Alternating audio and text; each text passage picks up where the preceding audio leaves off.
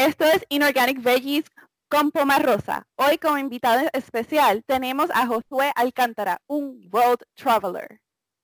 Bienvenido. hola, hola, ¿qué tal? ¿Cómo estás? bien, bien. Y tú muchas gracias por salir en este invento. Y me gustaría que describieras un poquito más de tu experiencia como World Traveler. Eh, pues claro, mira, pues yo después de estar en Puerto Rico un tiempo y trabajar como que con el sistema de Puerto Rico y todo, decidí como que irme de la isla y buscar otras oportunidades afuera, ¿no? Y ver qué, se podía aprender en el mundo y qué se podía conseguir. Y pues empecé viajando con Peace Corps primero, Cuerpo de Paz, y de ahí conseguí como que consiguiendo otros trabajos con ONGs, con otras este, organizaciones así no, no gubernamentales, empresas privadas de educación, de salud. Y pues así he seguido, ya llevo varios países y ahora estoy en China, ya casi un año, pero he estado en Ecuador, en Nicaragua, en Guatemala, en Costa Rica, en Perú, eh, y así viajando, viajando, viajando y aprendiendo mientras voy. pero mira, lo, más interesante es que yo, que yo he visto es que mientras más uno viaja, uno como que aprende a utilizar más las destrezas que uno aprendió, ya sea en la secundaria, en la universidad, en los trabajos quizás que uno ve como menos, menos importante y, le da le da como que un sazón nuevo a, tu vida y aprendes a utilizar todas estas destrezas, todo este conocimiento, todas tus destrezas personales también, de tu, de tu personalidad y todo, y lo aplicas de una forma que no lo habrías hecho si te quedabas en un lugar nada más. O sea, esto de viajar y viajar te da la oportunidad de poder eh, ver la vida a través de otro enfoque y a la misma vez como que uno cambiar con ese enfoque distinto y, y, desarrollar cosas nuevas a través de ti mismo, destreza, conocimientos y, y todo, de verdad, es muy interesante, de verdad. Me gustaría expandir un poco en lo de viajar, porque no es tan solo ir y visitar, es ir a un lugar nuevo con una cultura distinta y adaptarte a esa cultura y confrontar tus propios pensamientos y tus propias tendencias, que a veces uno es criado o vive en una área donde unos comportamientos son aceptables y luego vas a otro lugar y descubres de que eh, no, en este otro, en este, en este otro contexto no son aceptables y también te pone a pensar contra, iba a decir coño, contra debería, debería ser correcto en ese otro lugar, sí o no. No sé qué tú piensas sobre, sobre, porque eso lo viví yo cuando me mudé de Puerto Rico a Estados Unidos. Y es, eh, para mí el choque más grande fue, contra yo puedo ir y comprar algo y yo no necesito un hombre al lado mío que me represente. que eso pasa a veces en Puerto Rico, no sé cómo decirlo bonito, el patriarcado. Eh, el machismo se, dice. El machismo, eh, y, me dio ese sentido de libertad, de que puedo ir yo y, yo soy suficiente. Entonces, cuando regreso a Puerto Rico, pues es algo con, lo que choco, de que yo puedo tener mi propia voz. Mira, pues antes de contestarte esa pregunta, tengo que decir algo que es lo que mucha gente siempre dice, ah, pero él lo puede hacer, puede viajar porque tiene dinero, ¿no? Y porque, no sé, y, es nada más un poco, pocas personas pueden hacer eso.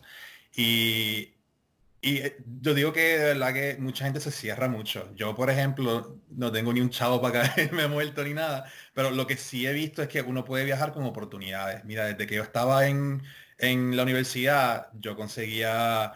Eh, como que aplicaba todo, a todo, a todo, a todo. Y aplicaba unos programas de internados de verano, aplicaba unas cosas de trabajo, de workaway, aplicaba todas estas cosas donde uno no paga nada. Y lo lindo de eso es que uno puede aprender acerca de esa cultura y todo. Entonces, lo primero que tendría que decir es que uno tiene que cambiar de perspectiva antes de viajar. Antes de viajar uno tiene que, decir, mira, tú no, obviamente no vas a ir diciendo, mira, es que yo voy con 5 mil dólares porque voy a quedarme en este hotel, en este, este, en este, lo demás. Uno va con una mente abierta para, ¿verdad? Como que aprender es lo primero. Segundo, sí, como tú dices, es bien importante o bien interesante el, que uno se expone a tantas cosas tan distintas que uno aprende a reevaluar lo que uno mismo considera como que un hecho.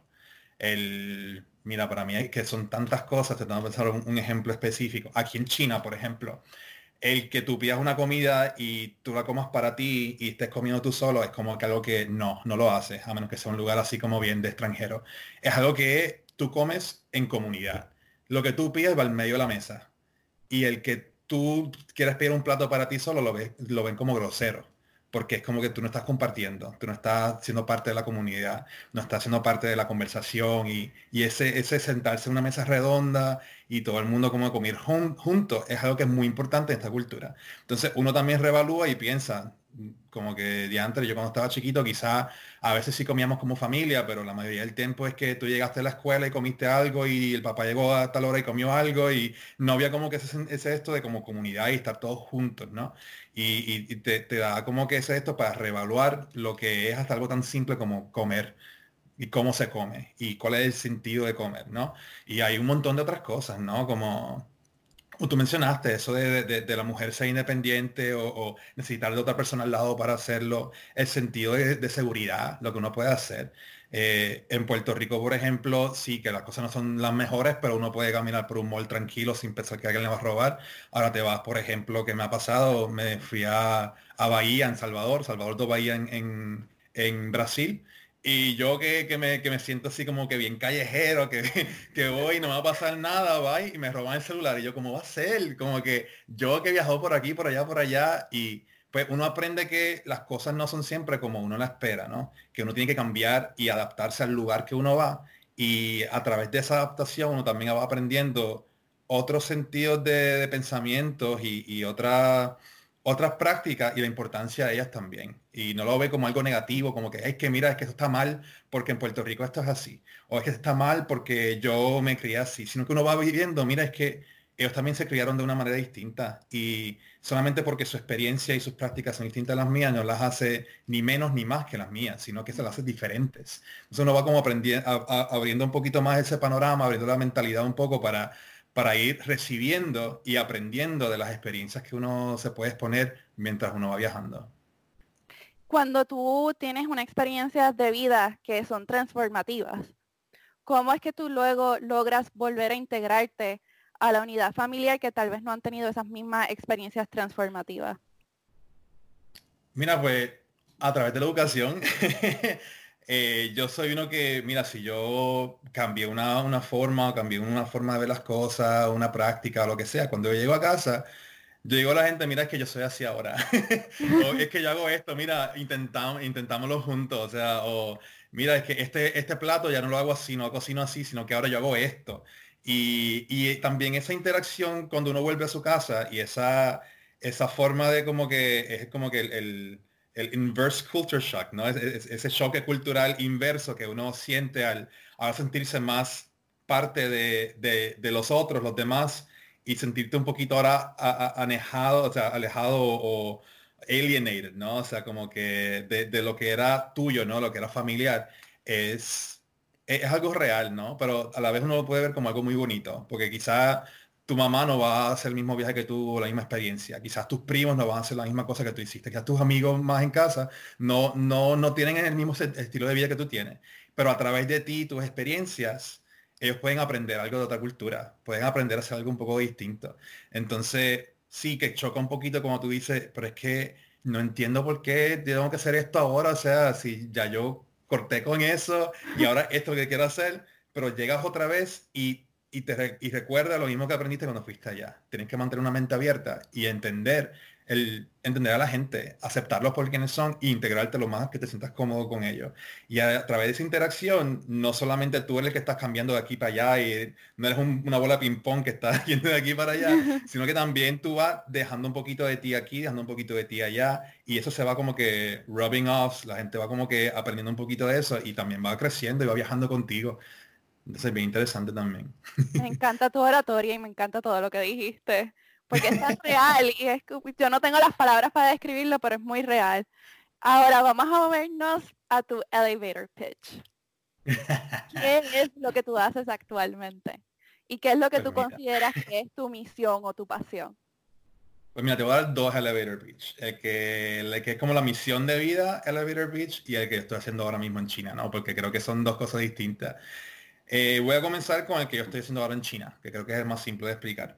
Eh, yo aquí vine con un contrato de una escuela nueva, que era una escuela, un language center, ¿no? Solo enseñan inglés. Es un instituto de idiomas que está enseñando inglés a niños eh, de 3 años a 12 años más o menos.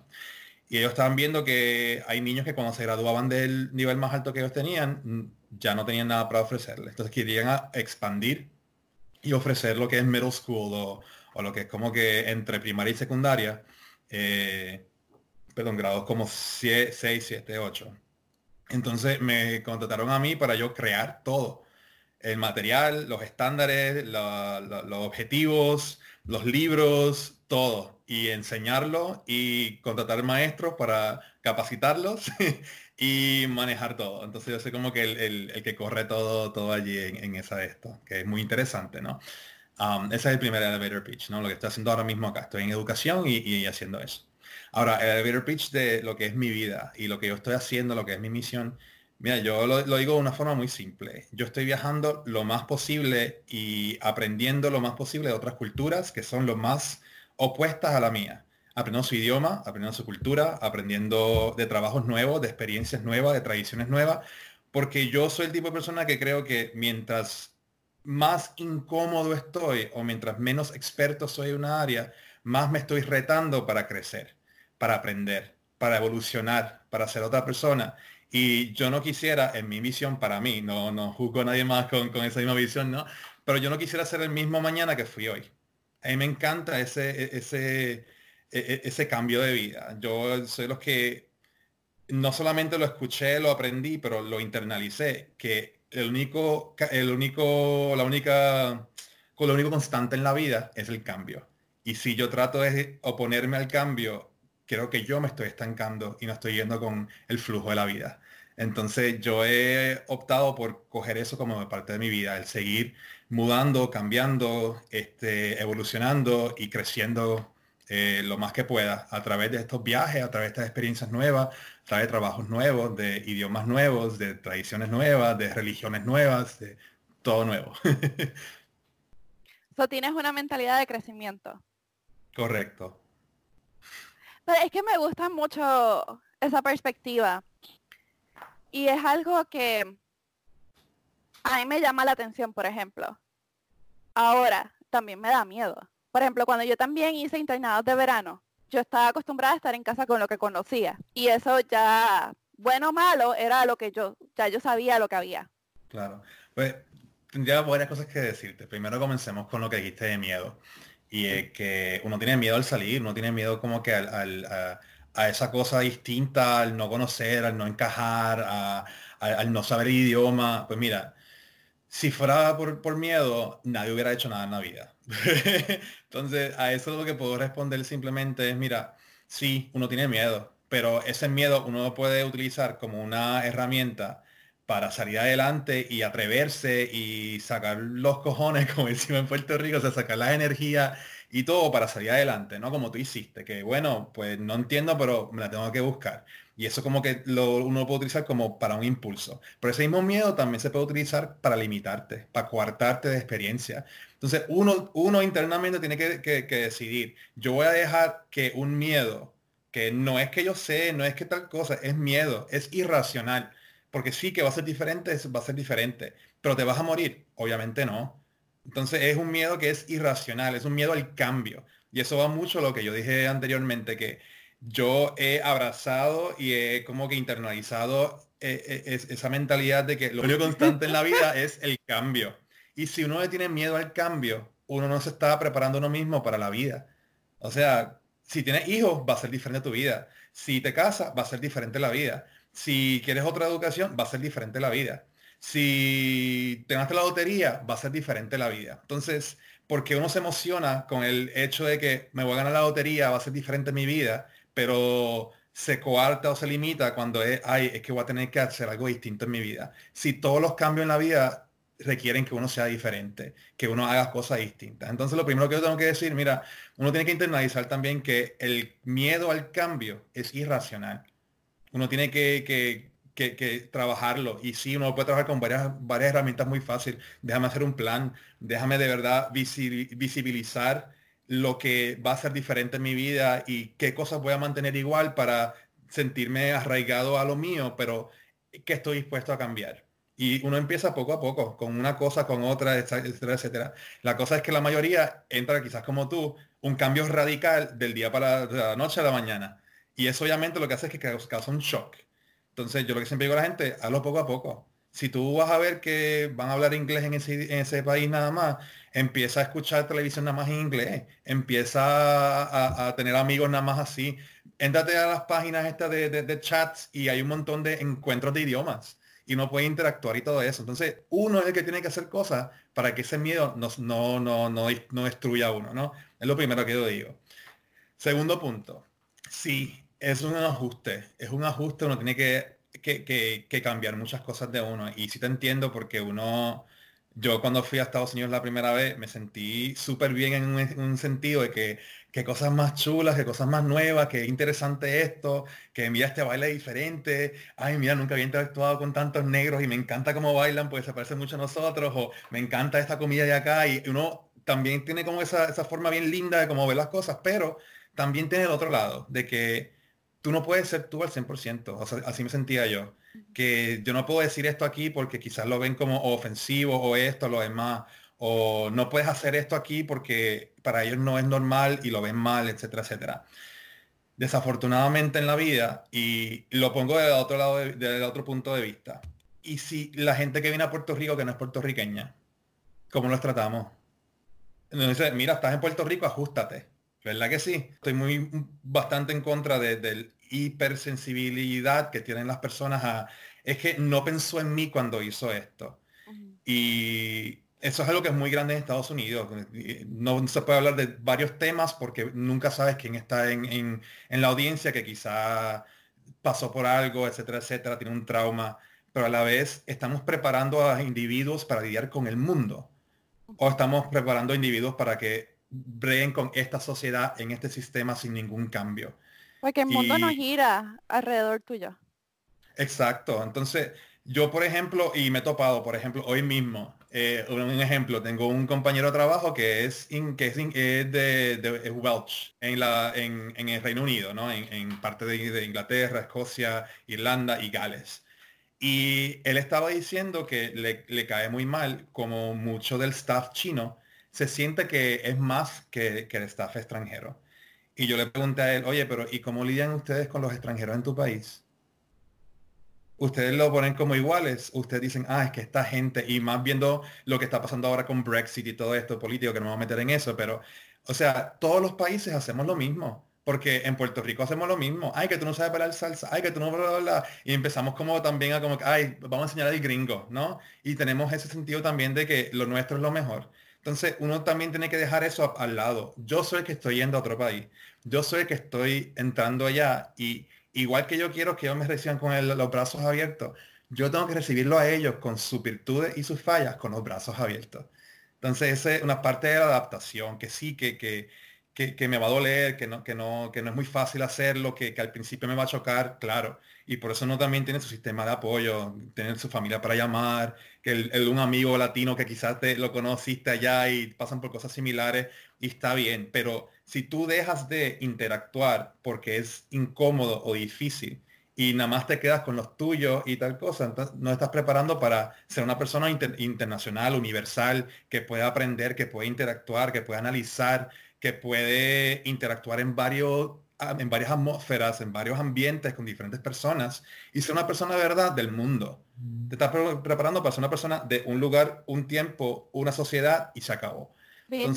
y, ajá, y, que está bien, o sea, hay personas que digo que quieren estar con unas gringolas como los caballos antes y seguir su camino siempre. Y para eso está bien. Yo no voy a decir que está mal, que tal cosa, porque hay personas que están cómodos en eso y quieren nacer y vivir en el mismo lugar y, y morir ahí también. Está bien pero a una persona que dice yo soy abierta, ¿no? Que yo soy tal cosa, que yo la, y, y, no puede darse esa oportunidad de, verdad verlo de otro lado, de, otro punto de vista, también se está limitando y coartando su experiencia solamente porque para ellos no le parece bien. O sea, hay que abrir, abrir un poquito la mentalidad y creo que uno debe embrace, que debe abrazarlo, que aceptarlo y decir, mira, yo voy a mí, al mil por ciento. Ya estoy aquí, ya llegué aquí, yo sé que voy a seguir para adelante y lo voy a lograr que no va a ser tan fácil, pero lo voy a hacer. Lo otro también es la sensibilidad de parte de los maestros cuando los estudiantes tienen emergencia. Porque yo pienso que en diario vivir es una cosa, sí, van a haber diferencias entre los estudiantes, disparities, no sé cómo decirlo, pero hay unos momentos críticos que son inesperados, que varían entre estudiantes y ahí, por lo menos en mi experiencia personal, es cuando tú te das el choque de que yo aquí en verdad no pertenezco, pero tampoco no sé qué hacer porque tengo cosas que resolver. Claro.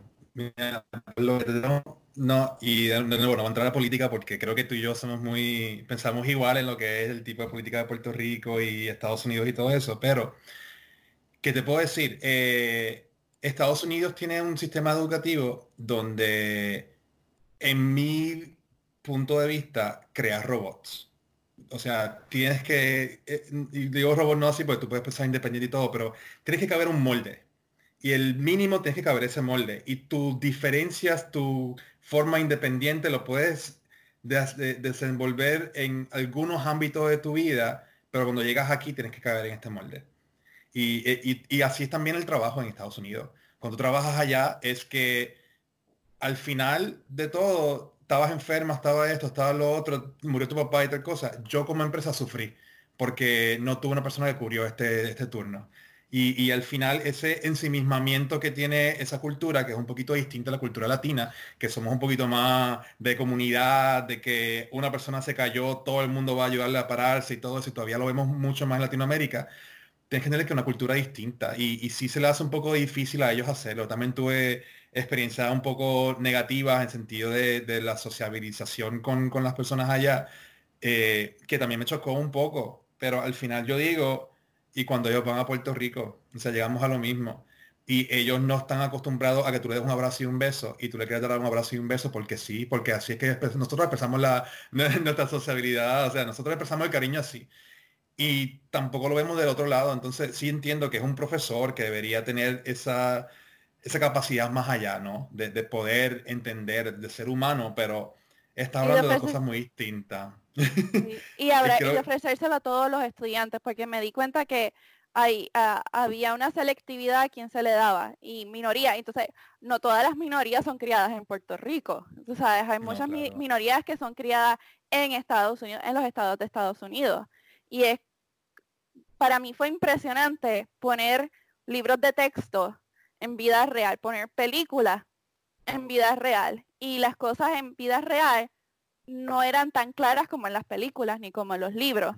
Entonces, eso como que poder captar, me tomó muchos años darme cuenta de que, coño, a mí me trataron distinto, a mi otra amiga la trataron súper mal cuando le dio cáncer y viene esta otra persona que se ve, o sea, yo soy bastante clarita de piel, pero una vez tú sabes que yo soy minoría, una, vez sabes que soy puertorriqueña, el trato es otro. Este, ya es, es appalling, en la palabra en inglés, no sé, aberrante de verdad.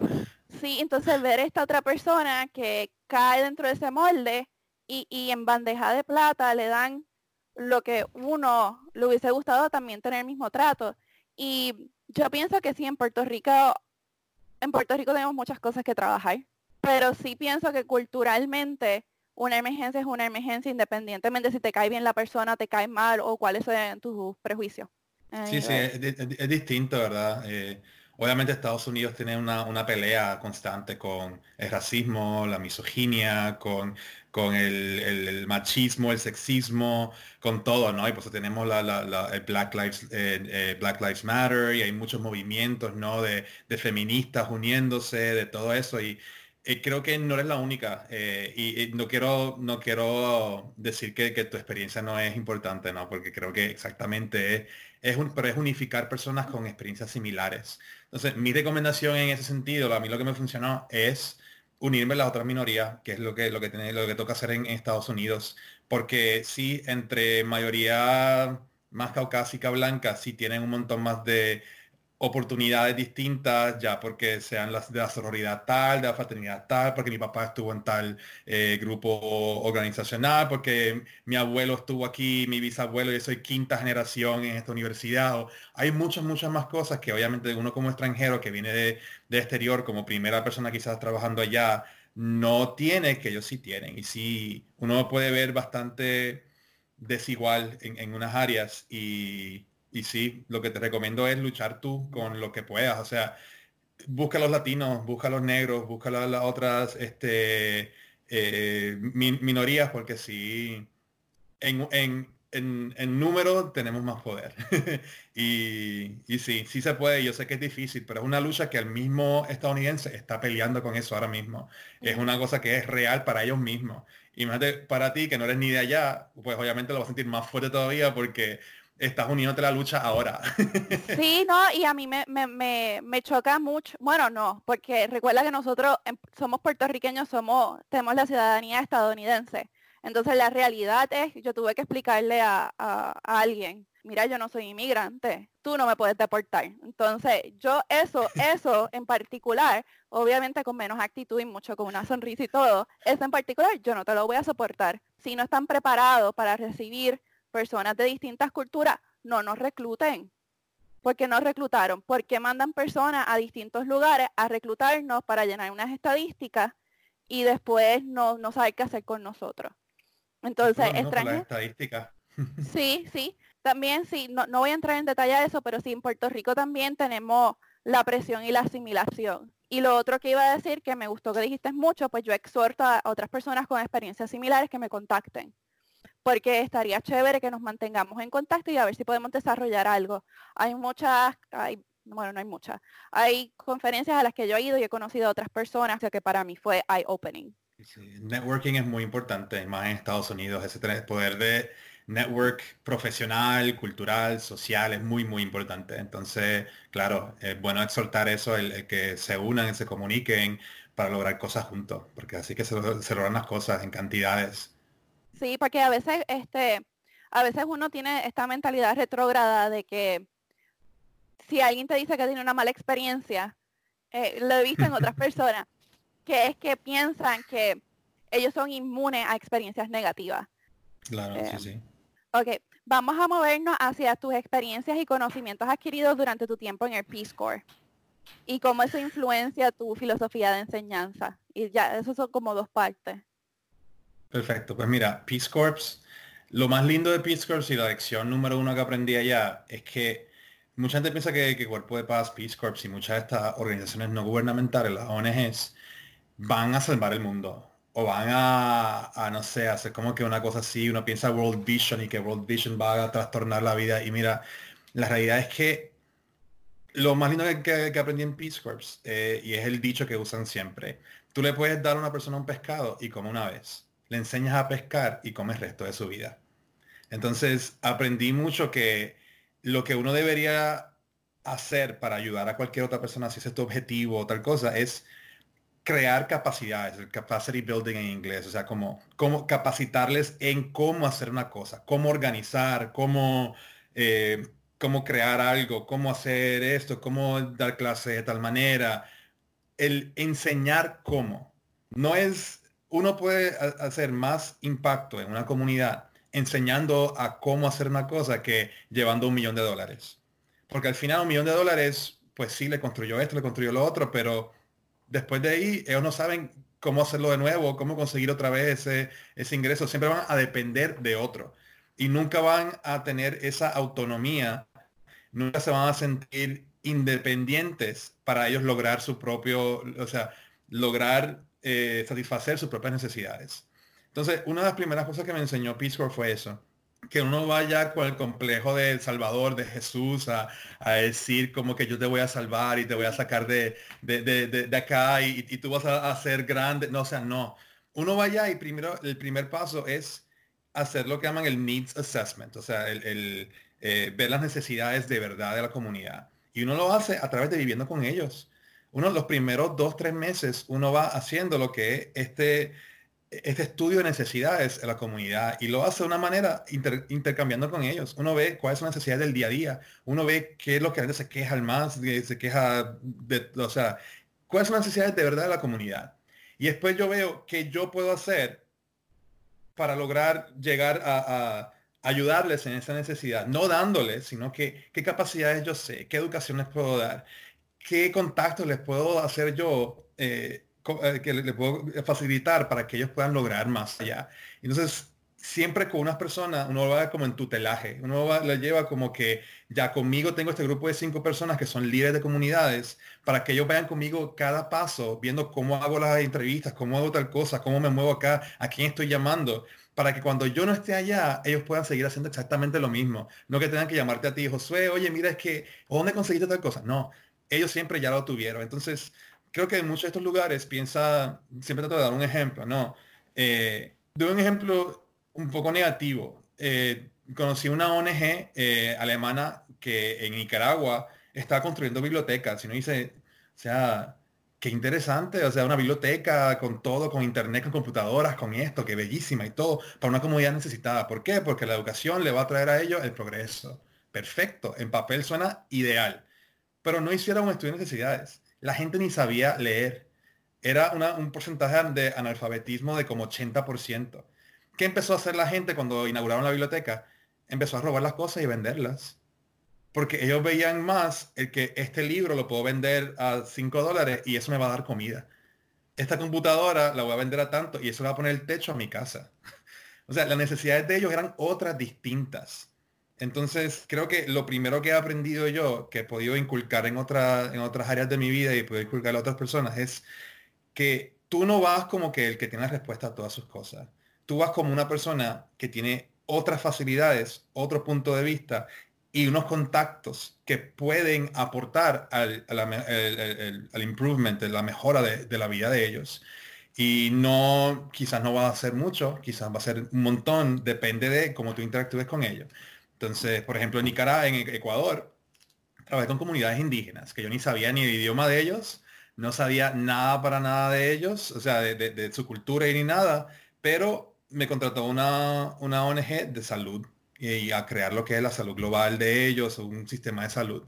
Y fue a través de ver qué ellos querían, cuáles eran sus necesidades, en qué, cuáles morbidades tenían más para lograr ver cómo puedo, con los contactos del Ministerio de Salud Pública de allá, con el contacto de, de, de Universidad de Estados Unidos, con la ONG y los contactos de ellos, lograr hacer un, un network, una red de contactos y, de, donadores, de, personas que querían dar y, dar su tiempo, voluntarios, para así lograr una red de, brigadas médicas para darle salud a ellos. Entonces, tanto de, Peace Corps, de Cuerpo de Paz, lo empecé a aprender, que más importante es el, conocimiento que yo tenga, la apertura a conocer sus necesidades de verdad, la, el pensamiento analítico de cómo cómo resolver un problema y cómo trabajar juntos, el teamwork es muy, muy, muy, muy importante.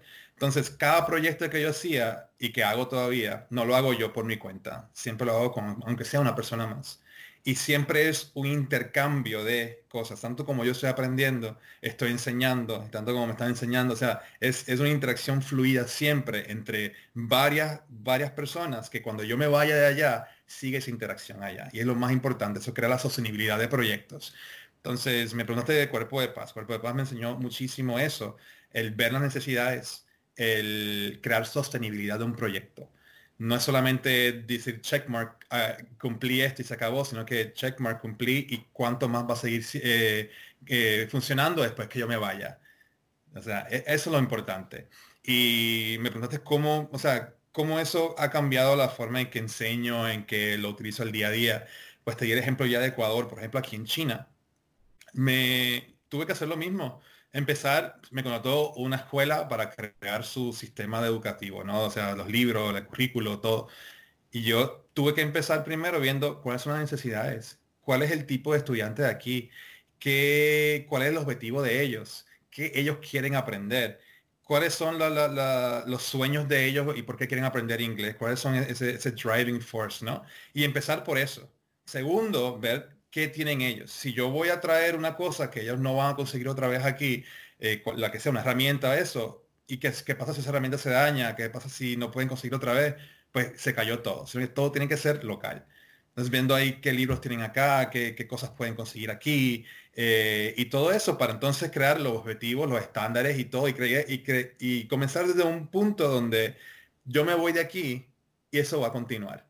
Yo me voy de aquí y alguien sabe cómo seguirlo adelante yo me voy de, este, de esta cosa y sigue moviéndose solita, no me requiere a mí. Y eso creo que es una lección muy grande porque muchas veces vamos con el objetivo de yo voy a hacer, yo, ese orgullo de, de, de yo creé, yo comencé, yo hice y me requieren a mí. Hay que ponerlo muy aparte, porque si no está yendo al área de educación, al área de desarrollo social, a cualquiera, creo que cualquier área del mundo, ¿verdad? O sea, a menos que no sea algo que tú quieras ganar dinero, siempre tienes que pensar en cómo va a continuar ese proyecto. No eres tú el centro de, sino que el proyecto en sí, cómo va a continuar. Eh, entonces sí, creo que es una lección muy importante de Cuerpo de Paz que, aprendí mucho. Y también aprendí que, aunque yo no me sepa exactamente todo y no sea un experto en algo, no significa que yo, que yo pueda hacer, que, que yo no pueda hacer algo para lograr eso. Por ejemplo, yo estaba en educación ambiental. Yo, pues sí, mi abuelo que tenía una finca en las montañas y sabía algo de agricultura básica y tenía un huertito en las escuelas y todo lo básico, ¿no? Pero allá era cómo lidiar con, con no sé, con, con pests, con eh, la mosca blanca o, gusanos, cosas así que estaban matando y, yo, bueno, vamos a hacer, vamos a hacer investigación, qué cosas podemos hacer. Entonces empecé a ver con lo mismo de cuerpo de paz en otros países que están haciendo si tienen este mismo problema. Teníamos también el lado de agricultura, me reuní con los de agricultura y decía, oye, cuando tienen este problema, ¿qué hacen? Entonces conseguí material, me eduqué yo mismo y, y con eso pude entonces ir a la comunidad y enseñarles a ellos y darle los contactos de personas que lo han logrado en otros lugares. Entonces hice un taller muy bueno porque traje gente agrícola del mismo país en otra región que habían trabajado con Cuerpo de Paz anteriormente y que ellos tenían ahora su propio negocio o sus propias cosas, tenían su propia finca corriendo de las solas para que ellos enseñaran. Entonces no era que, ah, Josué vino y me enseñó un momento. No, no, es que Josué trajo una persona que me enseñó que yo lo puedo llamar ahorita si, si, si quiero hacerlo. Y eso es lo importante, ¿no? Entonces, como dije, dos cosas. Necesidades, tienes que hacer ese, estudio de necesidad. Y dos, tienen que hacer cosas locales, ¿no? Que, sea esa longevidad, sostenibilidad del proyecto. No solamente ver el objetivo de ahorita, de que ahora lo, lo, lo, cumplí y ya. Checkmark. Lo otro que te iba a preguntar, ¿quiénes son los líderes de comunidad? ¿Quién, ¿Quiénes son esas personas?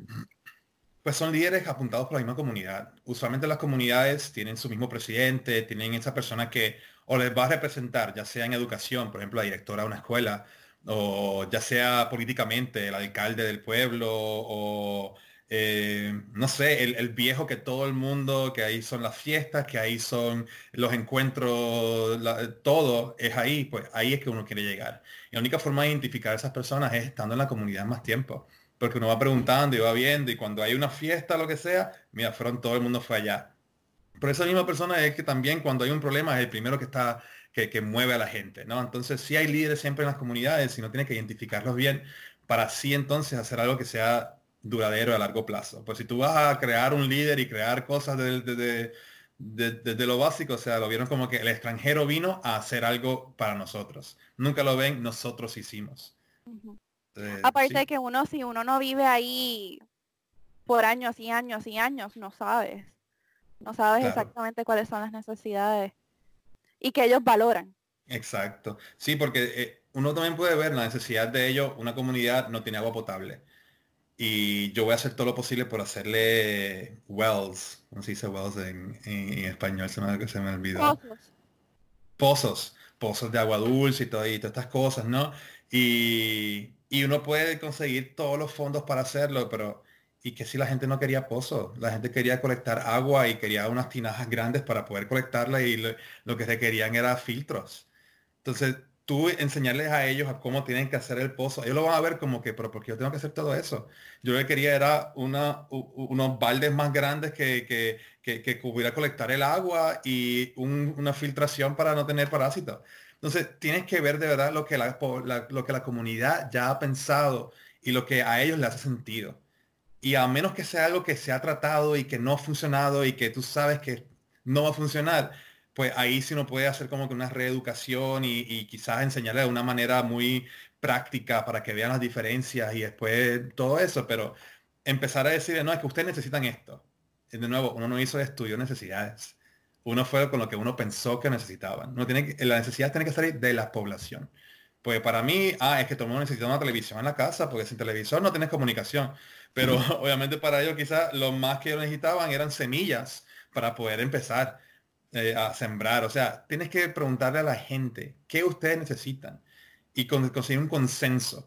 Y cuando uno consigue ese consenso con un líder de, de, comunidad y un compromiso de la comunidad para hacer un cambio, entonces ahí es que uno comienza a moverse para ver qué uno puede hacer para lograrlo. Entonces, antes que continuemos, porque se me pasó, voy a leer la, prácticamente la misión del Peace Corps, o el Cuerpo de Paz en español. El Cuerpo de Paz fue fundado en el 1961 es una agencia gubernamental estadounidense dedicada a construir y fortalecer relaciones con las comunidades globales mediante el servicio de nuestros voluntarios especializados.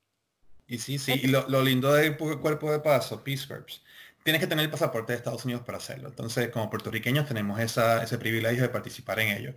Es interesante porque uno uno lleva sus propias, sus propias estrategias, uno, aplica a un país o uno aplica a una posición específica. Es ahora, cuando yo hice Peace Corps, no, no podía aplicar a nada, era tú aplica a Peace Corps, si no te mandan, te mandaron. Pero vieron que mucha gente como que lo veía como que es que esto no es lo que yo pensaba o yo no estoy dispuesto a esto. Entonces lo, hicieron de una manera donde te dan una descripción completa de, de cuál es el trabajo y uno aplica eso. Y ellos te pagan todo uno, te pagan los vuelos, te pagan eh, la estadía, te pagan todo y te dan un estipendio mensual. Entonces, no es que uno va de voluntario y tiene que poner todo el dinero para todo. No, es que uno va de voluntario y no tiene que poner nada. Te dan lo básico, ¿no? Lo básico. Al final de ese, ah, es un compromiso de 27 meses. Son dos años y tres meses. Tres, tres meses de capacitación donde te capacitan en qué vas a estar haciendo específicamente. Si tú no sabes exactamente tal cosa, ellos te van a enseñar. Si no eres un experto en el idioma, te dan clases de idioma hasta que tengas que llegar a un nivel específico y son, eh, ¿cómo te digo? Te, da un examen que tú después lo usas como examen federal del, idioma y tu, nivel de ese idioma. Te dan este, salud todo el tiempo que estás allá. Me hicieron dos checkups cada año, o sea, dos, físicos completos, hasta dental y todo, eh, cada año. Entonces, eh, te cuidan muy bien, tienen unos, unos beneficios muy buenos y cuando terminas, te dan, creo, cuando yo terminé, ahí me pagaron 6 mil dólares. Ahora mismo creo que está como en 15 mil, 20 mil dólares. Y lo llaman el Readjustment Allowance, que es como para cuando tú vuelvas a tu casa, tengas para vivir tres meses. Porque obviamente tienes que conseguir este trabajo, tienes que pagar apartamento, conseguir algo. Entonces te dan un dinero para, eh, pensando en que vas a tener que reajustarte a la sociedad. Tengo entendido que son 10 mil dólares ahora. 10 mil ahora, pues perfecto. Yo, bueno, y que también depende del país. Eh, en los países también el estipendio mensual, a mí por ejemplo en Nicaragua, y un poquito en Nicaragua, es el segundo país más pobre de toda Latinoamérica después de Haití. Entonces, sí, es muy pobre, ¿no? Entonces yo alquilaba una casa por un mes a 50 dólares al mes. o sea, y el transporte era súper barato y creo que está, la última vez que fui a Nicaragua, un dólar estaba a 35 córdobas, algo así y con 50 córdobas uno tiene una, una comida completa en un mercado de, de, de, sopa, con un segundo, con un plato fuerte, con un postre, con un jugo. Entonces por menos de 2 dólares uno está comiendo todo eso. Entonces ellos le pagan a uno 175 cuando yo estaba. 175 dólares al mes. Es el estipendio. Y con eso yo pagaba alquiler, tenía para transporte, tenía para comida, tenía para lo básico. Entonces tampoco es que uno va a estar ganando y va a estar ahí rico en el país. Te pagan lo básico para que puedas sobrevivir en el país. Pero después, al finalizar... ¿Perdón? pero suena que estabas más cómodo que la misma gente que vivía ahí. Yo ganaba lo básico, lo que ganaba un maestro básico en la escuela donde yo estaba. Porque eso también ellos dicen porque pueden decir, ah, es que uno, es que tú tienes más dinero y por eso pudiste hacer todo eso. Entonces uno dice, no, mira mi cheque aquí, es el mismo que recibes tú.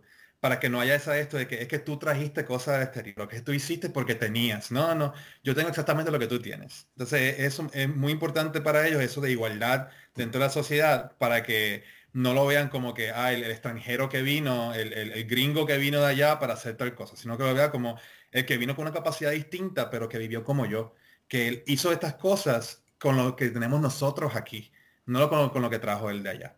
Entonces es muy interesante y yo siempre le digo a la gente, sí, suena muy largo, dos años es un montón, pero cuando tú estás allá, se te pasa como si nada, de verdad, pasa muy rápido. Y una vez te gradúas de Peace Corps, tienes lo que llaman el NCE, el Non-Competitive Eligibility, que tienes elegibilidad para cualquier trabajo, para muchos trabajos del gobierno, de entidades del gobierno, cosas así donde si tú cumples las capacidades básicas, no, no, nadie, o sea, tú eres el primero en la lista. Si tú cumples con los requisitos básicos, tú eres el primero en la lista. No compites con nadie.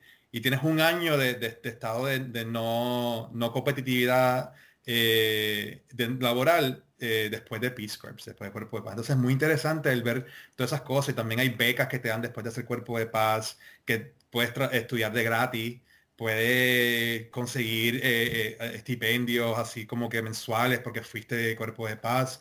Hay hasta tiendas que antes de irte Cuerpo de Paz te dan 50% de descuento para comprar ropa, para comprar cosas así. Entonces tiene un montón de beneficios que de verdad yo siempre le, digo a todo el mundo, a todos mis amigos, mira, piénsalo si ustedes ahora mismo que no sabes qué hacer, qué tal cosa, en vez de irte al army primero, la milicia y matar gente por allá, vete a cuerpo de paz. Es, una cosa muy interesante eh, y es una otra alternativa para hacer lo que uno también está beneficiándose a uno mismo, creciendo y aportando más a la vida en vez de a la muerte. y ese también es mi, mi, mi, mi, mi de esto ahí en contra de la milicia un poquito, pero... Hablan de voluntarios especializados. ¿Qué quiere decir con especializado? ¿Quiere decir que son las cualificaciones previas a solicitar o es son especializados por los tres meses de, entrenamiento que te dan previo a, ser enviado? Es una combinación de ambas y depende del país. Por ejemplo, si te van a mandar a hacer algo específicamente en salud, trabajar con educación en VIH-Sida, ellos sí quieren que tengas un poquito de experiencia, aunque sea experiencia eh, básica en en trabajar en un, o, ser voluntario en, una, clínica, en haber trabajado en educación de, salud, eh, tener algo como un asociado en, enfermería, depende del país. Me imagino que un país como quizá Tonga o algo así en África, que tiene quizá una incidencia más alta en Ebola, en VIH-Sida, en cosas así, requieren un poco más que quizás otro país, quizás latinoamericano, que también tiene una, incidencia un poco, más, baja que allá, pero alta, eh, que quizás requieren otro tipo de ayuda. Ahora, una cosa que también ellos siempre piden es que, que en, algunos de ellos que hayas terminado la universidad. Eh, en algunos, o sea, el bachillerato. Entonces, eso ya te hace especializado. Y aunque no estés trabajando en el área que tú te graduaste, estás trabajando, eres especializado porque eres una persona estudiada. Pero ha existido y he conocido personas que nada más con high school, con, secundaria, han logrado también entrar a Peace Corps. Entonces todo depende del programa específico. Hay unos programas que te piden tener un, requisito más alto de salud, de educación, porque ya depende de la misión que ellos tengan en ese país. O en muchos de ellos puede ser más general y ellos te van a ayudar a especializarte allá. Tú tienes un bachillerato, un undergrad en psicología. Y también hiciste investigación de verano y luego, luego después de graduarte. ¿Cómo es que tus research skills han ayudado a que tu trabajo en cuanto a la educación y, tú también haces management sea bastante, bastante eficiente?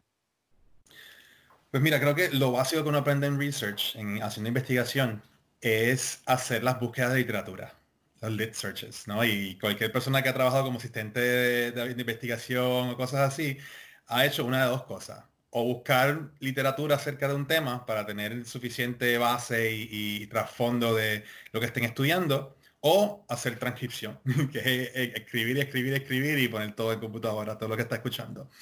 Y esas dos cosas, fíjate que, que, que uno piensa que son tan menial, tan, tan insignificante, que, como que, uno, ay, pero para que yo voy a aprender esto, son de las cosas que uno se lleva mucho más y las aplica mucho más eh, cuando uno está trabajando o cuando uno está en, el campo. El poder encontrar información específica y hacer una búsqueda de, literatura acerca de un país que quizás sea, por ejemplo, en, Ecuador, que no hay una, no tienes eh, PubMed, no tienes todas estas grandes que, que tiene todas cosas exactamente, investigaciones hechas exactamente de Ecuador. Tú te tienes que, uh, tienes que llevar de las búsquedas de literatura en periódicos, en, libros de textos, en, en, magazines específicos, revistas médicas o cosas así especializadas en el área que estás buscando. Y a través de eso tienes un contexto general y después de ahí vas al lado de entrevistas. Entonces vas a buscar a este profesional porque escribió tal cosa, a esta persona porque hizo tal cosa, para tener un trasfondo completo y un, un background ¿no? Eh, completo antes de meterte a hacer algo. Si usted metes a hacer algo, uno, pueden pasar varias cosas. Uno, que la comunidad te vea como una persona incapaz de hacer el trabajo porque no conoces nada acerca de. Entonces ya te, resta eh, poder, te resta todo. te ven como una persona que yo no quiero trabajar con él porque no sabe.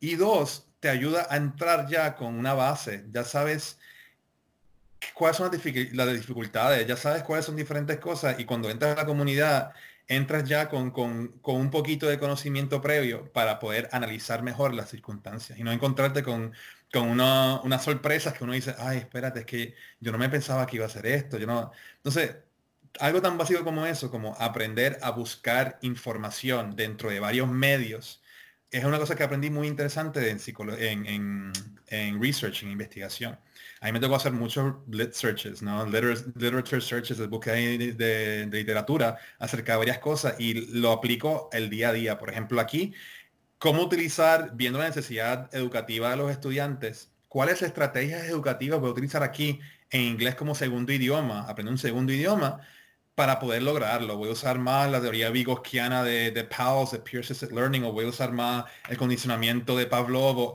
qué cosas voy a utilizar para para tener una teoría detrás de la forma en que voy a enseñar.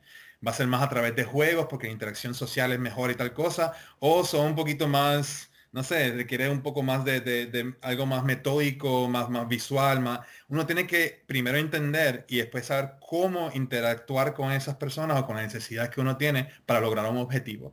Y todo eso lo, lo utiliza a través de la investigación si yo no hubiera hecho investigación, yo no hubiera aprendido en cómo hacer búsquedas buenas, cómo, cómo hacer una hipótesis clara y, ver, y, ver cómo voy a utilizarlo para después hacer todo el método científico que, que conocemos, ¿no? Para después llegar, llegar, y eso lo hice tanto como en una escuela, que al final es un negocio.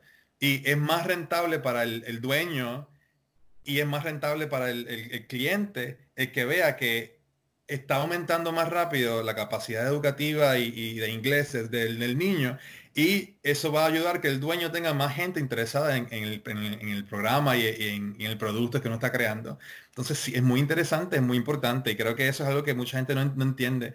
Piensa que investigación es solamente si va a hacer ciencia, solamente hay investigación ahí.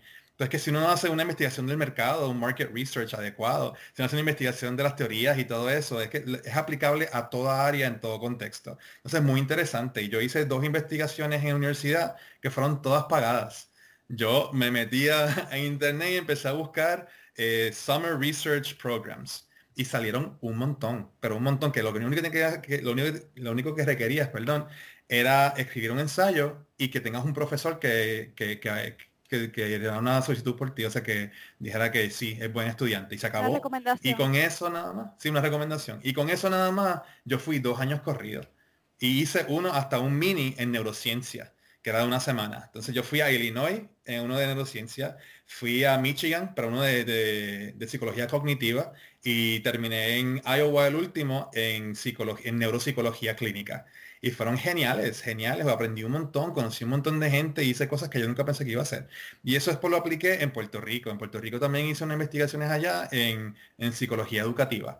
Eh, y fue muy interesante porque yo lo que aprendí de uno lo llevé a la otro, lo llevé al otro y así podía como que empezar a, crecer y crecer, a, a, formarme más profesional. Y creo que esa área práctica uno tiene que buscarla. Creo que en Puerto Rico todavía carece mucho de tener más oportunidades como esa. Yo me acuerdo que tuve que hablar con todos los profesores y yo que, eh, que estaba en, el departamento de psicología todos los días, ya me conocían. Es que no hay nadie haciendo eh, investigación, yo hago de voluntario, que yo que lo que quiero es como que esa práctica y me costó a mí tener que hacerlo. Y al principio comencé de voluntario y hasta llené, ellos están haciendo una propuesta al NIH para conseguir fondos internacionales, pero ni, nadie ahí sabía inglés todos sabían español nada más. Entonces yo le ayudé a cambiarla, a, traducir la propuesta investigativa. Entonces aprendí no solamente a cómo traducir eh, adecuadamente todo el vocabulario técnico y todo eso, pero también cómo llenar una solicitud adecuada de NIH.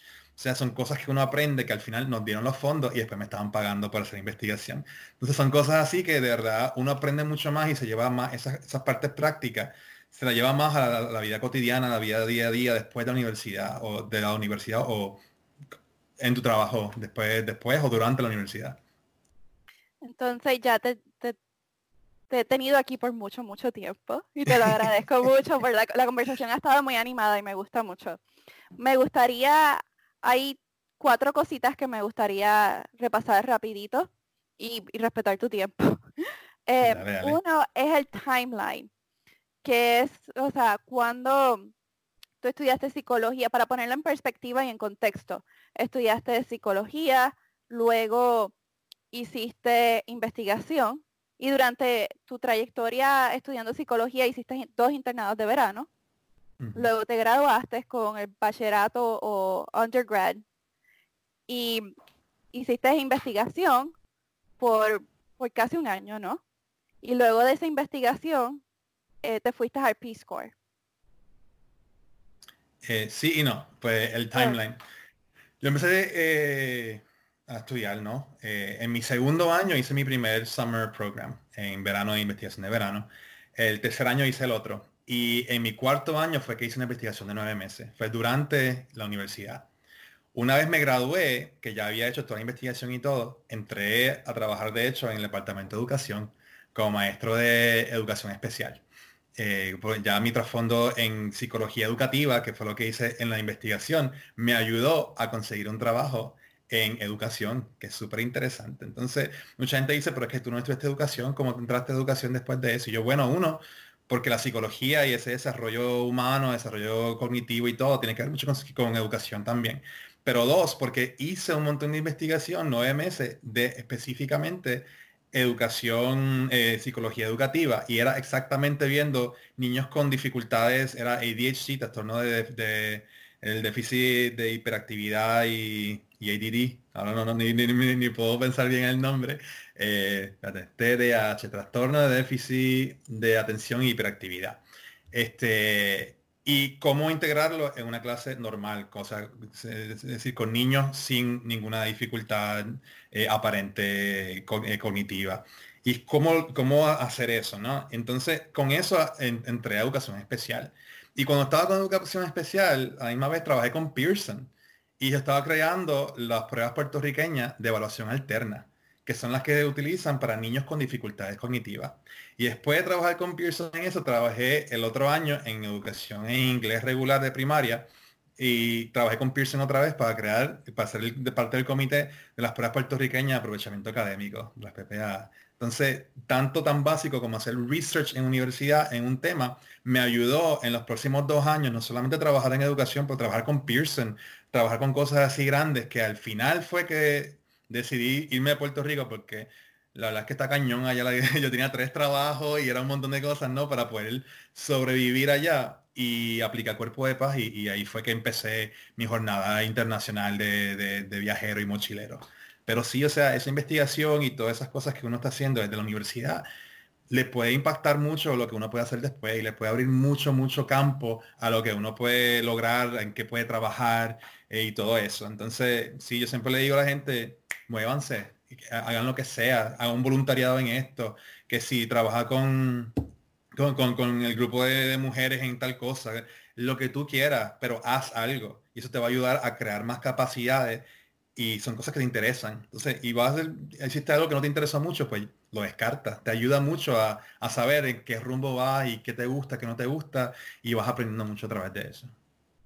¿Utilizas el humor en tu trabajo, en tu diario vivir? Siempre, siempre, siempre. Creo que el humor es la, medicina para todo. Creo que si uno está muy serio y muy esto, eh, no sé, como que uno, uno requiere un poquito de humor en todo. Entonces yo sí, con mis niños, con los estudiantes, siempre estoy, los hago reír y hasta en qué vamos a aprender a hacer un ensayo, pero en un ensayo persuasivo, tú vas a escribir qué es lo más que te gusta a ti o qué, qué te molesta más de tu papá que no me deja jugar videojuegos. Perfecto. Entonces tu ensayo va a ser acerca de por qué el videojuego es bueno para los niños. Vamos a empezar a hacer investigación. Entonces ellos les motiva. Entonces y reímos y, ellos, cuando dan un, speech y van a decir, porque el videojuego te ayuda en... E-". Uno se ríe un montón, pero ellos también lo disfrutan mucho porque ven que la educación no solamente hay completar esto y escribir esto y hablar acá, sino que puede ser acerca de cosas que ellos le ven la, la practicalidad le van viendo como que el, gozo, el, el, enjoyment, ¿no? De, de, poder lograr hacerlo. Y, y, aprenden también un montón de sí, el humor es súper importante. Siempre, siempre, siempre. Y también cuando uno se ve algo bien incómodo y quizá hiciste algo que puede ofender a alguien más otra cultura, pero después si te ven la sonrisa después dicen, ay, eh, no, no, no, fue, fue sin querer queriendo, bien, bien el chavo el 8.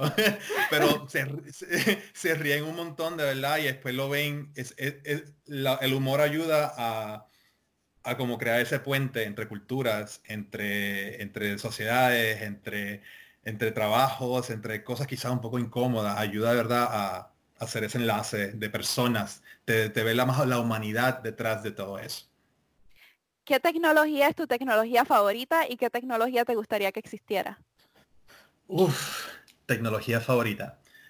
Pues mira, creo que lo más que me ha gustado, mira, yo no soy mucho de teléfonos, que tengo un teléfono muy bueno ahora aquí chino, buenísimo, que tiene tres cámaras y todo eso, pero fíjate que lo uso nada más para recibir llamadas y para usar el WeChat aquí, que es como el WhatsApp de allá, y ya. Bueno, y aquí se usa para pagar, uno paga todo en teléfono, o sea, tú no tienes cash para nada. Tú haces así, ya lo escaneó y tienes todo. Pero diría que yo soy muy fanático de la tecnología, eh, la que llamamos la green technology, la tecnología verde, como paneles solares. Tengo un... A mí me gusta ir mucho de hiking, camping y todo eso. Y obviamente cuando vas para allá no hay dónde conectar en chufle de nada. Y si quieres, si quieres de verdad tener música o, contacto, lo que sea, una cámara, tienes que tener suficiente batería entonces, andar con 3, 4, 5 cosas de batería eh, eh, no, es, no es rentable porque es peso. Entonces, yo me compré un, como una batería de estas recargables, un battery pack, que tiene un panel solar arriba y carga súper, súper genial. Entonces, cuando se acaba eso, yo lo dejo afuera en el sol y no es que va a cargar todo así inmediatamente, pero recibe más carga y en la noche tengo para tener la luz, para tener cosas así. Eh, a mí me encantaría, y es un sueño mío en algún momento, si es que termino viviendo en un lugar nada más y teniendo una casa, lo que sea, que sea un lugar que yo pueda tener paneles solares en el techo, que pueda tener algo hidroeléctrico, que tenga como cosas así, porque me parece muy interesante. Uno, que sí creo que deberíamos cuidar mucho más el medio ambiente. Creo que me, inspira mucho la niña esta de 16 años, Greta Thunberg, eh, que de hecho la, estoy enseñando en mi clase ahora a los más avanzaditos y están haciendo un speech acerca de, de algo que le importa mucho a ellos, pero el que hay tanta tecnología que existe hoy en día y por comodidad no cambiamos a esa. Y algo que China hizo ahora que me parece muy interesante, en Shanghai, por ejemplo, que es una ciudad más grande de todo China, diría que quizás el 50% de los carros son todos eléctricos. Que hay una cosa, hay un movimiento muy grande por irse a esa tecnología verde. Y, creo que es muy interesante. Y comenzamos por paneles solares y me parece genial porque es algo que tenemos, que lo desperdiciamos, el sol, que es algo tan básico, y lo puedes utilizar para, para, darle vida a todo lo que haces, ¿no? Entonces me parece genial eso. ¿Y cuál te gustaría que existiera? ¿Qué tecnología? O... Mira, te diría, ¿sabes qué me gustaría que existiera? Eh, que es difícil esa pregunta. Pues te diría quizás como mejores cosas para irte al, outer space y poder viajar y unos rockets mejores y todo eso, pero después diría, no, porque va todo el humano a, a chaval Marte o todo esto, a tirar la basura. Y no, tampoco. Pero me encantaría que existieran más formas de movilización humana que no requiera de petróleo, que no requiera de electricidad, que no requiera de cosas así. Eh, estaba viendo los otros días un experimento en un carro que corre de agua, literalmente. Y eso me encantaría. O sea, un carro que la gasolina es agua. Oh, y me parece tan genial. El fuel, o sea, la, gasolina, el combustible para el carro era agua. Entonces yo digo, qué genial que yo literalmente estoy en medio del desierto. Y oye, disculpa que de esto, pero tengo que orinar, le puedo orinar dentro del carro y eso me va a dar energía es que uno lo piensa como tan utilizar todo, ¿no? Y me parece súper genial que uno tenga un método de transporte que sea completamente sostenible, sin tener que depender de otra cosa, además de algo tan vacío como agua, que tenemos bastante en el, en el mundo, aunque no todo es limpio, pero tenemos agua. Siempre y cuando no, no sea limitado a agua potable, yo creo que ahí sería un problema. No, claro, sí, sí. No, pero eso ya está orinarle. Eh, cualquier tipo de líquido, cualquier tipo de líquido que como que ayude a correr y eso. Y sí parece un poco utópico y un poco así idealista, pero creo que tenemos la capacidad para lograrlo con todo lo que hemos logrado. Es que creo que no nos queremos alejar de la comodidad de la electricidad o la comodidad de, la gasolina, el petróleo, pero tenemos otros tipos de, de combustibles que me encantaría ver más desarrollo en ese ámbito, porque creo que lo podemos hacer, lo podemos lograr y nos va a llevar a una vida más saludable, sin, con menos emisiones, con, con menos gases, con menos dificultades de salud y todo eso que trae la, la tecnología local que tenemos ahora, la moderna. Por eso vuelve, eso vuelve a, lo que tú habías mencionado anteriormente. No tengas miedo al cambio, ¿no? Correcto. estás acostumbrado a, una cosa, no quiere decir que no haya espacio para una nueva, que la puedes tratar y ver si te funciona, ¿no? ¿Qué le dirías a tu yo hace 10 años atrás? Esto es para culminar con broche de oro. ¡Wow! Eso es como una, una pregunta esa es como que de, de, mis universos. Pero yo sé que tú vas a contestar mejor. Uf, no, yo, soy malísimo. Mira, ¿qué me diría a mí mismo hace 10 años? Yo con 23 años. Eh, pues mira, diría, creo que creo que es algo que todo el mundo lo tiene. Yo cuando tenía 23 años fue que me fui a Nicaragua y me recuerdo que estaba con un miedo, cabrón, estaba con un miedo bien brutal. Este, porque decía, yo no sé para dónde voy, no sé dónde me va a meter. Y si he viajado, si he estado en República Dominicana, estuve en Haití antes, estuve en México, estuve, pero nunca para vivir. Y yo tenía que literalmente vendí ropa, regalé cosas, regalé carros, regalé, o sea, todo lo que yo tenía es como que deshacerme de todo. Y era como que borró mi cuenta nueva. Y tenía una mezcla de, de miedo, un miedo terrible, lo mismo estaba hablando antes, ese miedo terrible pero a la misma vez como que con este, esta esperanza, está como que, era como que, y las posibilidades son infinitas. y siempre me decía como que, tú estás mal, como que, ¿qué estás haciendo? Pero ¿y por qué estás haciendo eso? Deberías quedarte con algo más seguro, deberías como que invertir más quizás en una casa, deberías no gastar tiempo en tal cosa y hacer e-, como que siempre creo que estaba esa parte detrás de mi cabeza de la comodidad, de lo que uno estaba acostumbrado a escuchar. Y yo me diría a mí mismo como que, mira, tú, tú estás yendo por un camino genial, que te va a llevar a unos lugares geniales. No, no te limites por el que, dirán, por lo que se supone, ese supposed to, que para mí es una de las palabras más odiadas para, para mí. Que se supone que tú hagas, no, o sea, que se supone no, que yo quiera o que tú quieras es otra cosa distinta, pero se, supone, yo, yo establezco lo que se supone que sea para mí, ¿no? Y quitarme como que ese miedo y dejarme saber que estoy haciendo lo correcto, que el, aventurarte a hacer algo distinto es exactamente lo que te va a hacer a ti distinto a los demás y te va a hacer a ti mejor, o sea, no mejor que nadie más, sino que mejor para ti mismo, ¿no? Como que crecer, evolucionar, llegar al Josué 2.0 y después 3.0 y después 4.0 y, y, seguir como adelante hasta ver, no sé hasta dónde voy a llegar, pero vamos a ver hasta dónde llegue. Eh, entonces sí, me iría eso, o sea, ese miedo úsalo como, como trampolín, solo como algo para que te impulse, para algo coge ese miedo y utilízalo como gasolina para tú seguir adelante, no como, no como algo que te limite. Te lo pones como eh, proyectil. Sí, exacto. Coge ese miedo. No viste mi, mi, mi. Ah, sí, te sientas encima de ese miedo y ahí le pones fuego para que. Como las caricaturas. Exacto, sí, bien Box Bunny, así, bien, coyote ahí, el, el, el pip, pip. Ahí es cuando uno no sabía la mortalidad. Explotas todo y vuelven y salen la próxima vez. Chicos, muchas gracias. Te agradezco mucho que hayas tomado de tu tiempo, que yo sé que en China es bastante tarde ahora. Es la mañana para mí, pero es la noche para ti. Y sé que tiene que haber sido un esfuerzo. Eh, te lo agradezco mucho y en verdad que te deseo todo lo mejor y que siga Josué todas las versiones por ahí para adelante y que nos mantengamos en contacto sí, gracias, gracias. Y sí, o sea, es lo de menos. Sí, yo creo que, como dije yo mismo, la comunicación, el networking es súper importante. Entonces, eh, aunque tú misma dijiste antes que quizás no tienes tantos seguidores y quizás no sea tan importante, creo que cualquier cosa que hacemos que puede poner un poquito más de palabra para allá afuera, que puede lograr quizás una persona que escuche diga, oye, está súper brutal eso, voy a considerarlo, voy a cambiar algo, creo que hiciste mucho.